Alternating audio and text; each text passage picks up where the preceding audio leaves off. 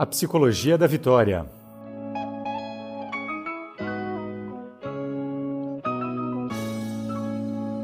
Entrevista exclusiva com Hortência Marcari para a revista Performance Leader.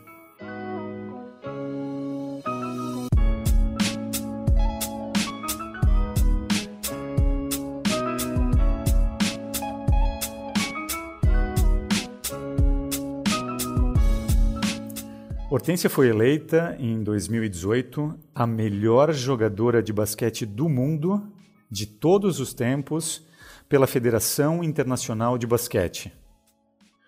O mais impressionante é que essa posição é alcançada mais de 20 anos depois que ela deixou as quadras, quando conquistou o Mundial da Austrália em 1994 e a prata nas Olimpíadas de Atlanta em 1996. Mesmo com muitas atletas que vieram tanto tempo depois e naturalmente antes dela, Hortência é ainda a maior pontuadora da seleção brasileira. Por seus resultados dentro e fora das quadras, a Rainha Hortência é ainda hoje um valoroso exemplo e inspiração de garra, superação e vitória.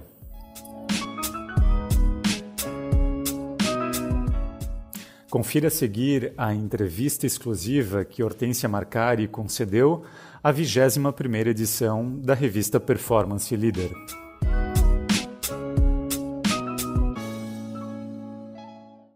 Hortência, você foi eleita pela FIBA a maior jogadora de basquete de todos os tempos e ainda hoje é considerada a maior pontuadora da seleção brasileira.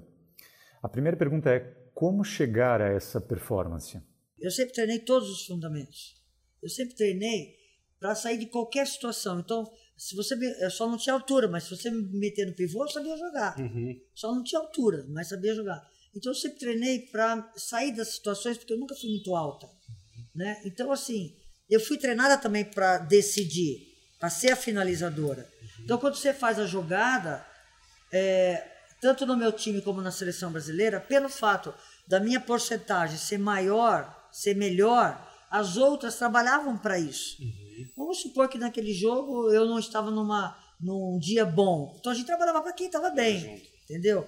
Mas na maioria da, das vezes, eu era essa jogadora, eu junto com a Paula, essa jogadora que definia. A Paula aquela que passava, aquela que era, era a cabeça da equipe, e eu era aquela que finalizava. Qual momento da sua trajetória é, você visualizou, você entendeu que poderia ir realmente longe? Como a gente teve a oportunidade de, de acompanhar e evidenciar, você se tornar referência nacional e internacional no basquete e no esporte. Eu nunca treinei para isso, eu nunca, eu nunca vislumbrei, nossa, eu quero ser a melhor jogadora, eu quero. É, eu nunca pensei nisso. As coisas foram acontecendo porque existia dentro do, do, do Brasil uma competição interna muito forte. Existia uma rivalidade muito forte entre mim e a Paula, uhum. né? Então eu nunca eu treinava muito porque eu não, eu não queria perder do time dela, uhum. né? E, e, consequentemente as coisas foram acontecendo. Eu fui convocada para a seleção, aí eu fui titular, aí eu comecei a me destacar, mas não porque eu chegava e falava assim, não, hoje eu vou ter que ser a melhor jogadora. A, a coisa ela flui. Quando você pensa assim, acaba não, não acontecendo. As coisas fluem naturalmente. Sabe, é, é, tem uma frase que fala: você joga aquilo que você treina. Quando você treina muito, você, você fica tão segura daquilo que você pode produzir que chega uma do jogo sai fácil. Mas é porque você treinou bastante. Ah, você remessa. Eu estava lendo uma, uma postagem agora do Oscar, que eu já sabia, mas como você fez essa pergunta, é, ele treinava de olho fechado. Eu não treinava de olho fechado porque eu tinha uma concentração tão forte no treinamento dos meus arremessos que eu conseguia, é, na hora do jogo que eu ia fazer o meu arremesso de lance livre, eu fechava o olho para lembrar do movimento que eu tinha que fazer. Ele fazia isso no treino. Ele, ele arremessava de, de olho fechado, por quê? Porque ele tinha que pensar no movimento que ele tinha que fazer. Então ele arremessava, se ele errasse, ele assim, eu fiz o movimento errado. E ele sabia qual movimento ele estava errado, porque ele estava concentrado só no movimento. Não tinha mais nada não tinha planta, não tinha entrevista, repórter, não tinha mais ninguém. Era só ele e o arremesso, o arremesso. dele na cabeça dele. Quais escolhas ou quais renúncias você fez ao longo da sua vida, ao longo da sua trajetória enquanto, enquanto atleta, para poder chegar a esses resultados, para poder alcançar essa performance? Então, é, as pessoas falam em renúncia, é, eu não vejo como renúncia. É, porque, na verdade, eu abro mão de estar com os meus amigos, eu abro mão de ir numa festa, de beber, de balada, de namoros e tal, mas eu tenho o outro lado que me recompensa muito, que é o prazer que eu tenho quando eu estou dentro da quadra. Seja treinando, seja o que for, você tem, eu tenho prazer em estar ali. Então, o mesmo prazer que eu tenho, que as pessoas têm de ficar numa boate, numa, num, num restaurante ou bebendo até tarde, eu tenho prazer em dormir cedo, porque no outro dia eu acordo cedo para ir da quadra bater bola. Então, eu não sei se isso é uma renúncia. Eu acho que é uma escolha.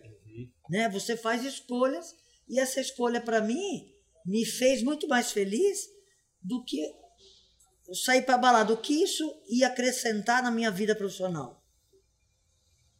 Porque no fim das contas, é óbvio que o namorado estava em, em, quarto, quinto plano, mas eu não deixei de casar, eu não deixei de ter meus filhos, entendeu? Eu não deixei de realizar.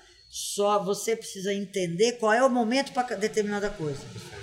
Existe um momento para você estudar, para você se dedicar, para você seguir uma profissão, e existe um momento que é bem depois, na minha opinião, que você vai namorar. Óbvio que você pode namorar, mas a importância que você dá para ele não pode ser igual que você dá para seu pro seu para sua profissão, entendeu? Uhum. Isso é muito difícil você colocar na cabeça das pessoas hoje em dia. Jovem, né? Então muitos não querem pagar o preço, muitos não, acham que cai no colo e não cai no colo. E aí por que, por que, que uns chegam e outros não? Porque uns fizeram uma escolha e pagou o preço. Foram coerentes com aquela escolha. Exatamente. E, e foram fiel. Uhum. Foram fiéis àquela escolha. Você não pode é, é, buscar outros caminhos no, na metade da escolha que você fez de ser a, a, a, o melhor, entendeu? Entendi. Aí depois você desvirtua, você cai e volta para trás. Isso nós estamos falando de alto rendimento, né? Aquele que quer ser o melhor presidente, melhor a, aquele que quer ser o melhor empresário, aquele que quer ser o melhor atleta, artista. aquele que quer ser o melhor artista. Nós estamos falando de, de alta performance, mas, mas a atitude do verdadeiro campeão, ela é a mesma. Você pode entrevistar todas as pessoas que você for entrevistar, teve momentos difíceis, teve momentos de. Mas eles não desistiram. A lógica é a mesma. A lógica é a mesma. Por que, que procuram muito atletas para fazer palestras, é, para dar os seus depoimentos? É, porque o atleta passa aquela imagem de garra, de luta, de jogar com dor. De, é, mas todos são assim. Por que, que a gente, nós somos procurados para dar o nosso depoimento? Porque a real é essa, não muda. A mesma, mesma atitude que eu tenho, se você tiver também, e se o seu talento for esse, você também vai. Você entendeu? Mas você tem que pagar tem que abrir mão de algumas coisas e amar aquilo que você faz, né? É, você tem que gostar, porque se você gosta daquilo que você faz, você você, você voa, cara. Você, você, você não tem hora para parar. A Performance Leader é uma revista sobre liderança, sobre a figura do líder. Qual que é a sua visão de liderança? O líder é aquele que não precisa se impor, ele, ele já está dentro dele. Eu era, eu lider, liderava sem, sem, sem saber. As pessoas vêm atrás de você, porque você, você é exemplo, você toma atitudes de liderança, é, você você protege as suas seus companheiros, você coloca-se na frente do batalhão, entendeu? Então você não precisa falar, porque aqui eu, eu sou a capitã, eu sou a líder, e vocês vão ter que. Não, era uma coisa natural, vem de dentro. Sabe, é, é a atmosfera que está em volta do líder já faz com que você segue ele. É uma luz que a gente tem. É, não vou dizer que eu sou super. mas é, é, é, é, é natural. Você não, você não fabrica um líder. O líder ele já nasce. Ele sabe a hora certa de, de pegar o seu companheiro no colo, ele sabe a hora certa de dura, falar né? as coisas, uma hora como fazer isso. Ele sabe. O respeito que você tem, que você transmite para as outras pessoas. É, você não dá margem para as pessoas, ah, mas você fez, ah, mas você. Não, você é o exemplo. Quais conselhos você daria para um jovem que está começando uma carreira? Seja no esporte, seja em uma outra área profissional. que faça a mesma coisa que eu fiz. Tenha um planejamento, né? É, se dedique exclusivamente à sua profissão nesse momento que ele é jovem. Uhum. Não pode dividir as atenções, porque senão ele não vai conseguir chegar lá em cima, né? É, esse planejamento ele é fundamental e cara, ralar. Não tem outra palavra. Rala, que nem eu falo né, nas minhas palestras. Rala que rola. Se não ralar, não vai rolar. Você falou antes que não, que não imaginava que chegaria onde chegou, né? Que as coisas vão se construindo. E curtir aquilo que você faz, né? Boa. Tem que curtir o que você faz. Senão, cara, você vai, vai te encher o saco. Você tem que curtir aquilo que você está fazendo. Escolher uma profissão não pelo dinheiro, mas sim pela sua, pela, pelo seu prazer. Aos 60 anos, você já construiu um legado gigantesco e, naturalmente, tem muita coisa pela frente ainda. Qual é o sentido da vida para você hoje? Eu procuro viver uma vida feliz. Eu tenho que estar feliz. Eu, eu, eu distribuo meu dia é, para a minha vida particular e para a minha vida profissional. Eu acho que eu consigo fazer isso muito bem hoje. Porque antes eu me de- dedicava 100% ao esporte, depois eu comecei a de- me dedicar para minha família, para minha vida profissional, depois que eu me reinventei. Hoje eu faço palestras, então hoje eu trabalho como comentarista, eu faço palestras, enfim, eu procuro viver uma vida mais tranquila, sem muita correria, mas eu procuro viver uma vida mais e ao lado da minha família, entendeu? Então assim, eu tenho meus dois filhos, eu me preocupo com a educação deles, eu me preocupo, mas eu também vivo também, entendeu? Eu não fico escrava da minha casa, eu não fico escrava do meu trabalho. A palestra é né? aquilo que você falou. Qual é a mensagem que você passaria para os jovens, né? É, eu vou dizer a eles que é muito simples. Basta você querer. Que até eu uso uma sigla que chama TBC, sabe o que, que é? Não. Tirar a bunda da cadeira. É simples, não tem, não tem fórmula mágica. É, é, é você querer, a atitude. E valores, né? Sim. que é o nome da minha palestra. É, é lições de uma vida que eu conto a minha história, mas eu não fico falando, ah, eu fui campeã, eu não sei o quê. Eu conto o que me, como é que eu pensei, o que me fez chegar lá. Como é que eu, eu, eu pensava, entendeu? Entendi. Como é que eu agia. Entendi.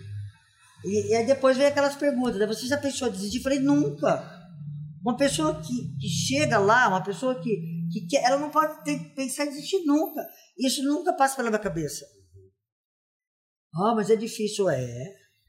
É o, é o caminho que você escolheu, o mais difícil, de ser o melhor. Então não é fácil, é, é simples.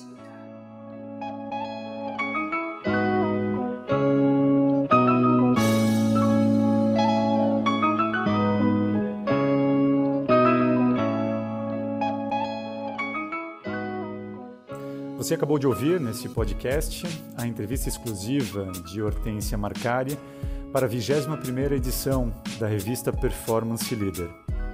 Confira este e outros conteúdos sobre força empresarial, convicção, eficiência e o valor do trabalho com as maiores lideranças brasileiras e internacionais aqui no Spotify, no nosso canal do YouTube e no aplicativo Líder.